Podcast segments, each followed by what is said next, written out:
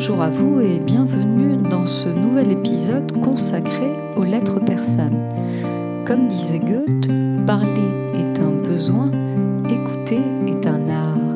Je vous dis donc à vos stylos ou à vos claviers pour une écoute active et pour le plaisir de découvrir un texte que l'on va effeuiller ensemble. Bonne écoute! Comme vous le savez déjà, euh, en guise d'introduction, euh, c'est par le biais du roman épistolaire que Montesquieu donne à voir la société de son temps. Il traite le thème de la relativité des mœurs, des valeurs, des euh, morales, mais aussi des principes politiques et religieux qui régissent la société de l'époque.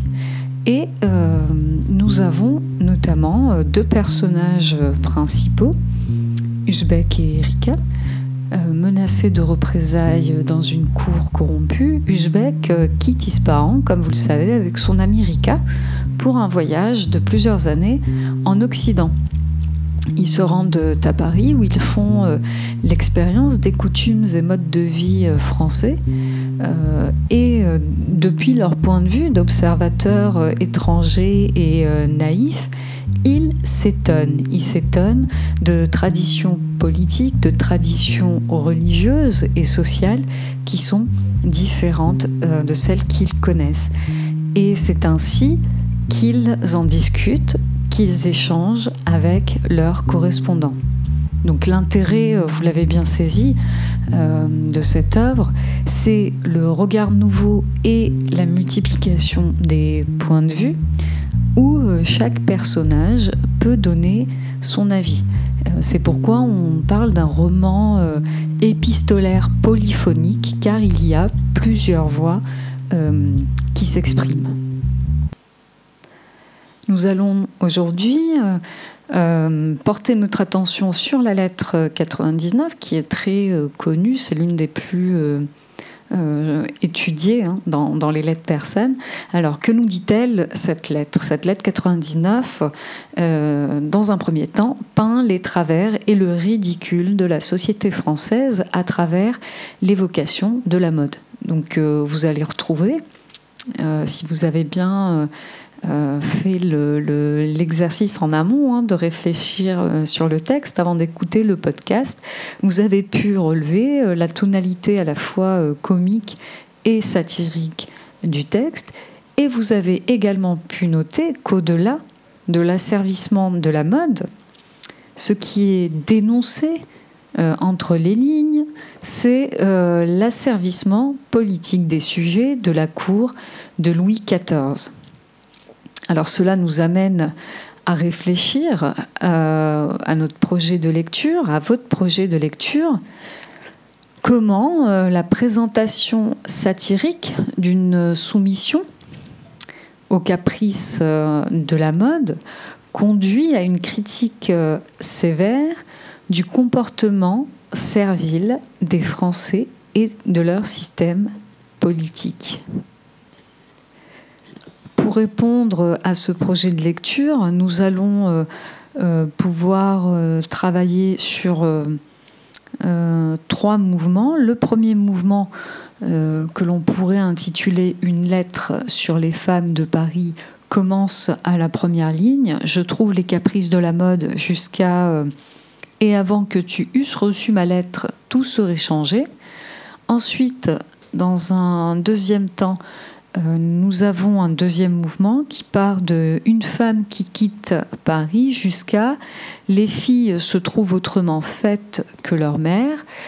On pourrait appeler ce deuxième mouvement euh, les extravagances de la mode par l'esquisse de portraits euh, caricaturaux.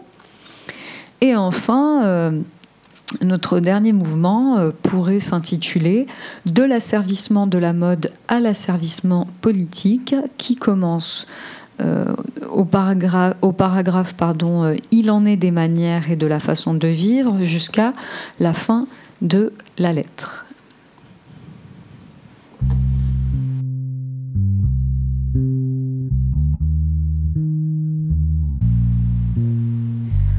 commençons donc ce premier mouvement avec une lettre sur les femmes à Paris. Nous avons dans un premier temps le regard distancié d'un étranger. En effet, plusieurs éléments rappellent qu'il s'agit euh, du témoignage d'un étranger au regard euh, neuf, extérieur, qui donne à entendre un réel étonnement. Euh, vous pouvez relever le péritexte, qui est une marque ici de l'épistolarité. Rica rédit à Venise, donc nous avons un expéditeur, un destinataire, tous deux présentés comme étrangers. vous avez le lieu, Venise, enfin les lieux, Venise, euh, euh, Paris, petite parenthèse pour la ville de Venise, qui est une ville, euh, la ville du carnaval, de la séduction, la ville du plaisir. Qui dit ville du carnaval dit ville des costumes et des masques. tout cela contribue à donner une touche d'exotisme, de même que la datation euh, persane, donc le 8 de la lune de Safar. Euh, le jeune Rika commence sa lettre en donnant son propre avis de façon euh, très directe. Vous avez la présence du pronom personnel je. Le terme caprice ici est très connoté. il est relatif à l'expérience personnelle de Rika par rapport à la mode. Et puis, euh, à travers euh, cet adjectif euh, étonnant qui est attribut du complément d'objet direct les caprices, on dit que c'est un adjectif détaché qui est placé en fin de phrase, eh bien cet adjectif étonnant vient souligner l'étrangeté des Français depuis le point de vue de notre voyageur. Revenons rapidement sur euh, le sens de, caprice. Donc euh, caprice, euh, dans un premier temps, cela peut, vouloir dire une envie subite et passagère de, quelque chose, donc fondée sur la fantaisie et l'humeur. Le deuxième sens de caprice, eh bien, c'est lorsque l'on a des changements fréquents ou imprévisibles. Et enfin, le troisième sens que peut revêtir euh, ce mot, c'est euh, l'exigence euh, obstinée accompagnée de colère chez un enfant, par exemple. dans notre cas, ici, dans, cette lettre, il s'agit du deuxième sens, puisque nous avons affaire à une mode changeante, mais si vous voulez, il y a cette présence en filigrane des deux autres sens du mot caprice. Euh, puisque euh, euh, un désir impérieux d'être à la mode, une mode incontournable s'impose dans cette société. Ce qui est sous-entendu, c'est le caractère très capricieux et exigeant des femmes. vous verrez plus loin dans le texte, lorsque Rika fait référence à combien il en coûte à un mari. Donc ici, dans cette première phrase, eh bien, elle donne le ton et annonce la tonalité euh, comique humoristique euh, du texte. Ensuite, dans les phrases suivantes, de Ils ont oublié comment ils étaient habillés jusqu'à euh, tout serait changé, nous avons ici l'étonnement de l'étranger devant des femmes victimes de la mode. Nous pouvons tout d'abord relever euh, le pronom personnel euh, il. Euh, ils ont oublié, ils ignorent. Cela crée un effet de généralisation satirique des Français qui suivent les aléas de la mode, tout comme des moutons de panurge. dans un deuxième temps, nous pouvons relever la construction euh, paratactique. Donc, construction paratactique, c'est lorsque vous avez des propositions qui sont euh, juxtaposées, euh, sans outil de coordination ou de subordination. dans la phrase, ils ont oublié comment ils étaient cet été. Ils ignorent comment encore, ils, ignorent pardon encore plus comment ils le seront cet hiver. Donc euh, cette euh, construction euh, paratactique, vous avez remarqué qu'elle fait apparaître un parallélisme de construction que je viens de vous lire. Et cela souligne encore une fois la soumission et l'inconstance des Français aux aléas de la mode. De plus, vous avez cette euh, antithèse symétrique dans l'usage des compléments euh, circonstanciels de temps euh, cet été, cet hiver, qui souligne le paradoxe et le ridicule de la situation, le paradoxe et le ridicule d'un comportement marqué par des préoccupations futiles. Ensuite, nous avons l'utilisation du pronom impersonnel dans Il en coûte à un mari euh, ce pronom impersonnel suggère que la mode est un diktat auquel les Français se plient sans aucune résistance. Et euh, nous avons d'ailleurs euh, également le champ lexical de l'habillement, avec donc habillé, parure, habillement, mode, etc. Donc ce champ lexical de l'habillement montre que tout a son importance pour les femmes en matière Enfin, euh, la rapidité du changement de la mode et euh, son imprévisibilité sont soulignés de deux manières. D'abord par la question rhétorique que me servirait de te faire une description, euh, etc. et sa subordonnée ensuite complément de temps avant que tu eusses reçu ma lettre, tout serait changé. Donc ça d'une part, et d'autre part, euh, cette rapidité du changement de la mode et de son imprévisibilité est également soulignée par euh, l'emploi de l'irréel du présent, euh, à deux reprises d'ailleurs, dans Viendrait. une mode nouvelle viendrait et tout serait changé en transition. Euh, nous pouvons dire euh, que dans ce récit euh, plein d'humour, Rika est étonnée par le caractère éphémère de la mode et de ses extravagances qui dictent aux Français ce qu'ils doivent faire.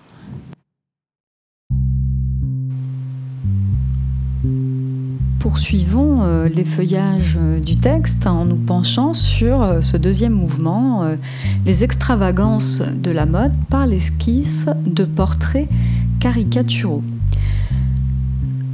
Nous allons d'abord nous intéresser à la première partie, donc une femme qui quitte Paris jusqu'à où que le peintre a voulu exprimer quelqu'une de ses fantaisies. Euh, ici, euh, le ridicule et le grotesque de la mode sont présentés avec euh, humour. Nous avons la présence de nombreuses hyperboles. D'ailleurs, cette première sous-partie, je l'ai intitulée Je suis à la mode, donc j'existe.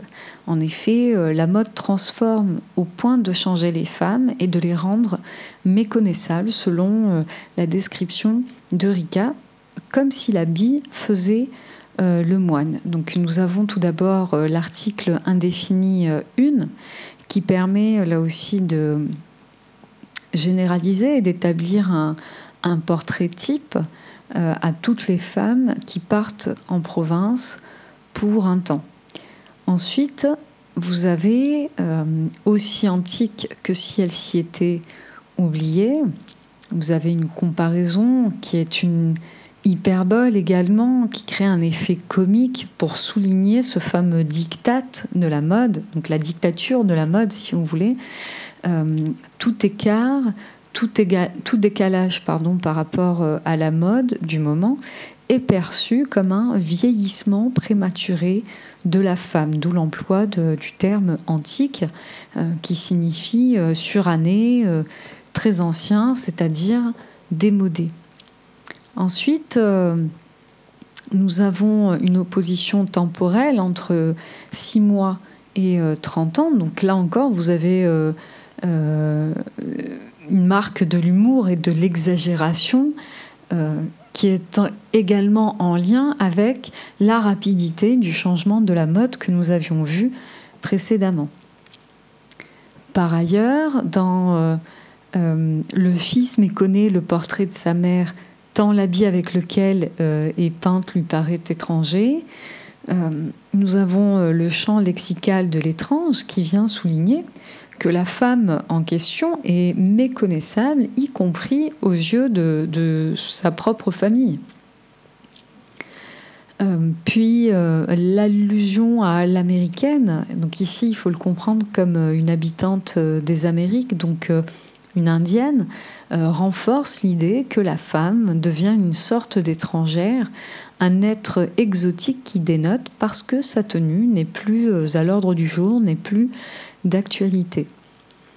Euh, enfin, nous avons également le lexique du portrait et de la peinture, avec euh, les termes portrait, peinte, représenté, euh, le peintre. Donc tout cela renvoie au culte du paraître.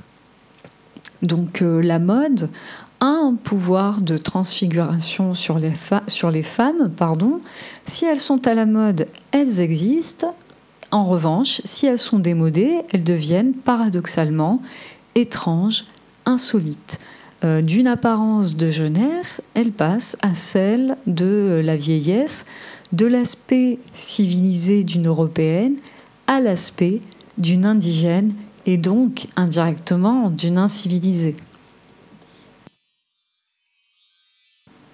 Dans un deuxième temps, nous allons voir dans la suite euh, euh, du texte que la mode dénature, elle modifie les formes et les silhouettes, elle déforme les femmes. Donc on va euh, s'attarder sur la phrase Quelquefois les coiffures montent insensiblement jusqu'à les talons faisaient un piédestal qui les tenait en l'air. Ici, l'image des femmes qui suivent la mode relève de la caricature. Elles ont l'air grotesques, comme si la mode faisait l'effet d'un miroir déformant.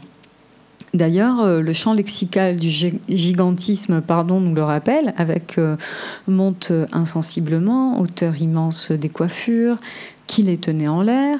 Ensuite, vous avez euh, deux antithèses entre monte et monte insensiblement et descendre, et puis, et puis insensiblement, pardon, et tout à coup.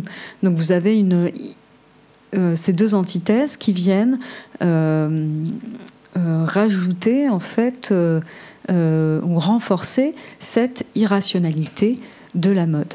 Ensuite, on peut remarquer dans un dernier point, que Montesquieu utilise la tonalité comique pour dresser un portrait grotesque de la femme à la mode, justement quand il dit il a été un temps que la hauteur immense de leur coiffure, entre parenthèses, mettait le visage d'une femme au milieu d'elle-même. Et puis, euh, euh, il continue sur ce ton euh, comique avec la hauteur des talons piédestaux. C'était les pieds qui occupaient cette place. Ensuite, on va analyser directement la phrase On voit quelquefois sur un visage jusqu'à autrement fait que leur mère. Donc, tout d'abord, euh, nous avons une hyperbole avec euh, une quantité prodigieuse de mouches. Euh, les mouches sont des coquetteries qui sont posées sur le visage des femmes et qui ressemblaient à des grains de beauté. Donc peut-être ici qu'il y a un jeu de mots avec l'insecte, hein, les mouches, et donc cela produit un, certain, un certain humour. Ensuite, dans l'utilisation des deux adverbes autrefois et aujourd'hui. Donc euh, on remarque d'abord euh, l'opposition euh, entre, entre ces deux adverbes de temps et ils viennent souligner encore une fois le caractère éphémère de la mode. Ensuite, on peut relever l'opposition entre les femmes avaient de la taille et des dents et les filles se trouvent autrement faites que leur mère. Donc, on a une opposition entre le passé euh, et le présent et euh, l'opposition entre fille et mère, ce qui souligne le caractère, encore une fois, ridicule de ces changements de mode. Et puis, pour finir, dans cette changeante nation, on peut relever cet adjectif qualificatif épithète changeante qui est antéposé ce qui met euh, en évidence l'instabilité des mœurs françaises et l'instabilité politique. C'est ce que nous développerons euh, donc dans le troisième mouvement. Alors pour finir euh, d'analyser ce deuxième mouvement, il faudrait qu'on revienne à un paragraphe qui commence par une question rhétorique et volontairement, donc j'ai dû un peu l'isoler de la sous-partie précédente, puisque ici on va voir les conséquences, quelles sont les conséquences de ces changements de mode dans la vie de tous les jours. Donc on a ici un clin d'œil amusé avec euh, euh, une, certaine exagération. Donc qui pourrait le croire? Les architectes, ont été souvent obligés de hausser, de baisser, d'élargir leurs portes, etc., jusqu'à euh, à ses caprices. Donc, qui pourrait le croire hein, Vous savez que, que c'est une question rhétorique qui traduit euh, l'étonnement de Rika, mais qui provoque aussi euh, la curiosité, euh, de la curiosité chez le lecteur.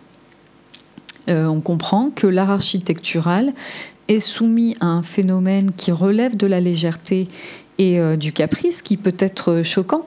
C'est-à-dire que les architectes et les règles de leur art ont été également asservis, ont été également soumis à ces caprices de femmes qui sont des victimes de la mode. Donc euh, la mode par ses caprices est comme un tyran qui dicte à un art noble comme l'architecture euh, ses règles, ses exigences et ses volontés.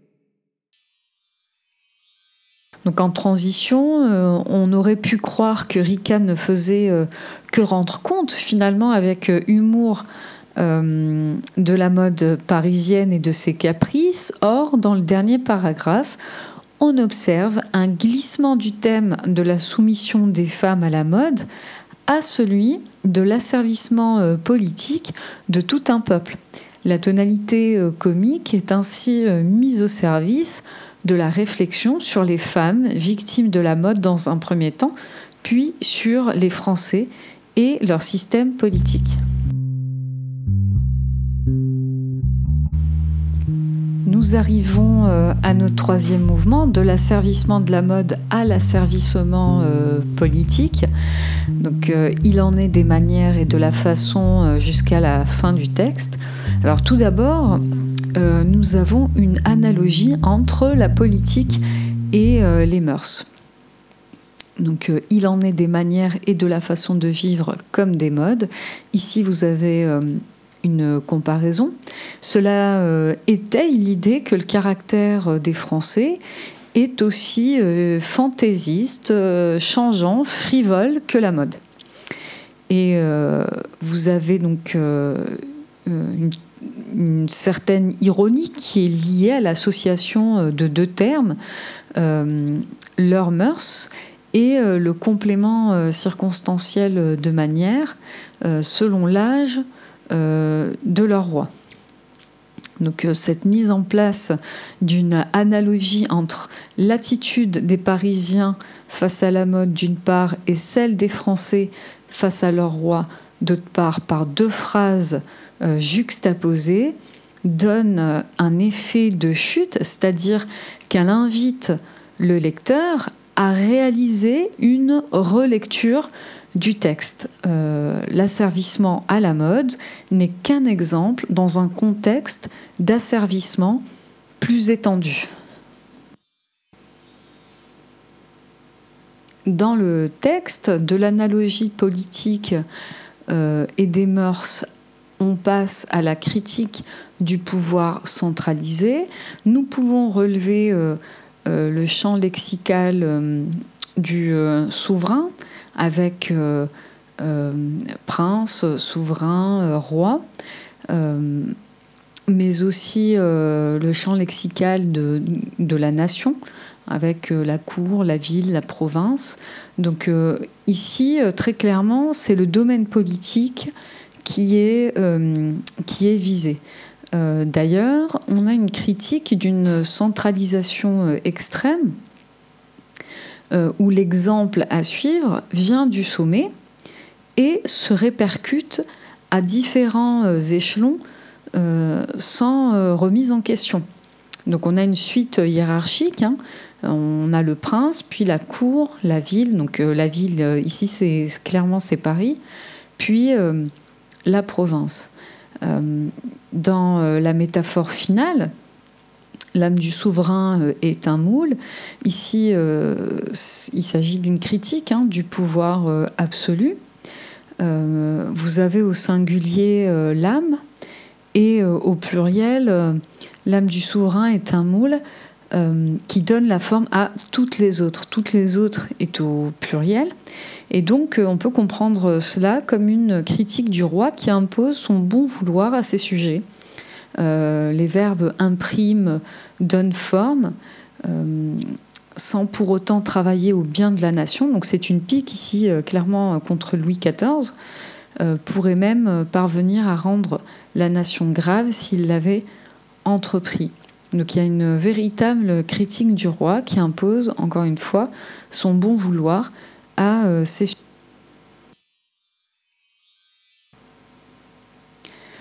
Enfin, euh, si Montesquieu critique clairement le, pouvoir centralisé, euh, il euh, critique également les sujets de la cour du roi. Il critique leur servilité absolue, leur soumission, qui renforce parallèlement finalement le, pouvoir absolu du roi. il critique leur absolue passivité. Donc Ici, euh, il y a une volonté de faire prendre conscience aux Français qu'ils sont asservis socialement, donc à travers euh, la mode, mais également politiquement parlant. Il y a euh, la volonté de faire prendre conscience également aux Français que la mode vestimentaire qui suit n'est que le reflet n'est que le symptôme d'un comportement particulièrement servile. Et euh, c'est ce reproche de passivité que fait euh, Montesquieu. Euh, donc sujet et monarque font donc l'objet d'une critique sévère. À travers l'exemple de, de la mode, c'est le manque de liberté des sujets qui est dénoncé ici et leur servitude volontaire.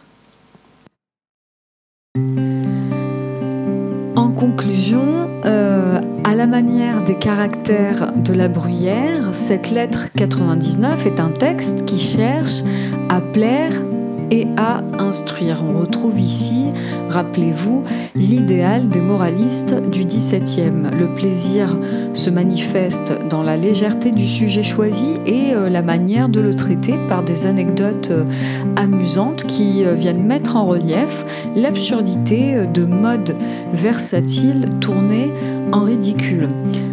toutefois, Montesquieu cherche également à instruire par le procédé du regard éloigné, il passe du regard naïf de Rica un regard réfléchi qui permet une réflexion et une critique sur l'aveuglement d'une société asservie au pouvoir absolu du roi.